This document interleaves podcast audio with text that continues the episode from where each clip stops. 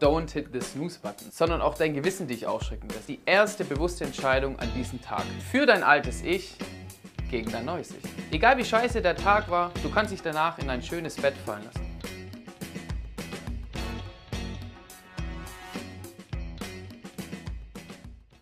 Hi und herzlich willkommen. Wieder ein neues Video von Habitivity. Ich bin Julian. Allzu oft hast du mich ja noch nicht gesehen. Du wirst mich jetzt aber öfters sehen. Wir wollen jetzt noch ein paar mehr Gedanken auch hinaustragen.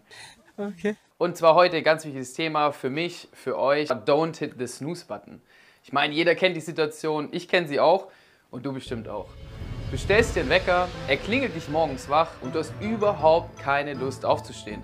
Bist noch völlig verpennt und drückst den Snooze-Button. Dann quälst du dich ein bis vier weitere Klingel Klingler durch, bis schließlich nicht nur der Wecker, sondern auch dein Gewissen dich aufschrecken lässt. Wow, das ist wirklich eine eklige Situation. Und jetzt? Ja, jetzt musst du dich schnell fertig machen, du kannst nicht wirklich zu dir kommen und gesund frühstücken ist schon dreimal nicht drin, obwohl das eigentlich echt wichtig ist.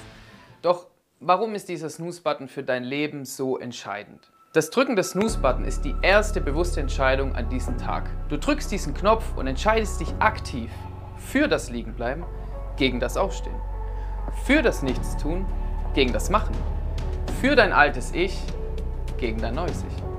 Du programmierst dich unbewusst und jedes Mal, wenn du den Snooze-Button drückst, klar, das ist bequem und warm und wirklich gemütlich im Bett äh, liegen zu bleiben, das Ganze ist auch nervig. Ich meine, der Mensch ist ja auch nun mal faul. Warum hast du denn in letzter Zeit so viel Zeit verschwendet? Und, wirst, und es wird wieder so kommen, das sage ich dir. Weil bis es eine Gewohnheit ist, musst du diszipliniert sein. Du musst dich aktiv für das Aufstehen für dein Next Level, für deine Morgenroutine. Ich meine, wir alle haben nur ein Leben und am Ende, ja, da hast du es dann halt Snooze. Warum drücke ich keinen Snooze-Button? Wieso drückst du ab sofort auch nicht mehr und stehst direkt auf? Um deine erste förderliche Gewohnheit zu schaffen. Deine erste Gewohnheit, die dich am Tag in eine bessere Energie bringt, die dich positiver werden lässt und schlussendlich zu deinem neuen Ich macht. Du entscheidest dich aufzustehen. Du entscheidest dich für Struktur in deinem Leben. Struktur, die du festigst und die dich weiterbringt.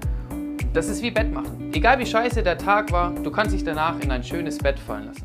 Die ersten Gewohnheiten zu integrieren, das ist jetzt nicht wirklich einfach. Schreibt mir auch mal gerne in die Kommentare, was versucht ihr gerade zu integrieren? Versucht ihr auch gerade den Snooze-Button nicht zu drücken? Wie läuft es bei euch? Schreibt uns gerne in die Kommentare und gerne auch über habitivity.de in Instagram. Follow uns da und schreibt uns auch gerne da. Wir sind für dich da.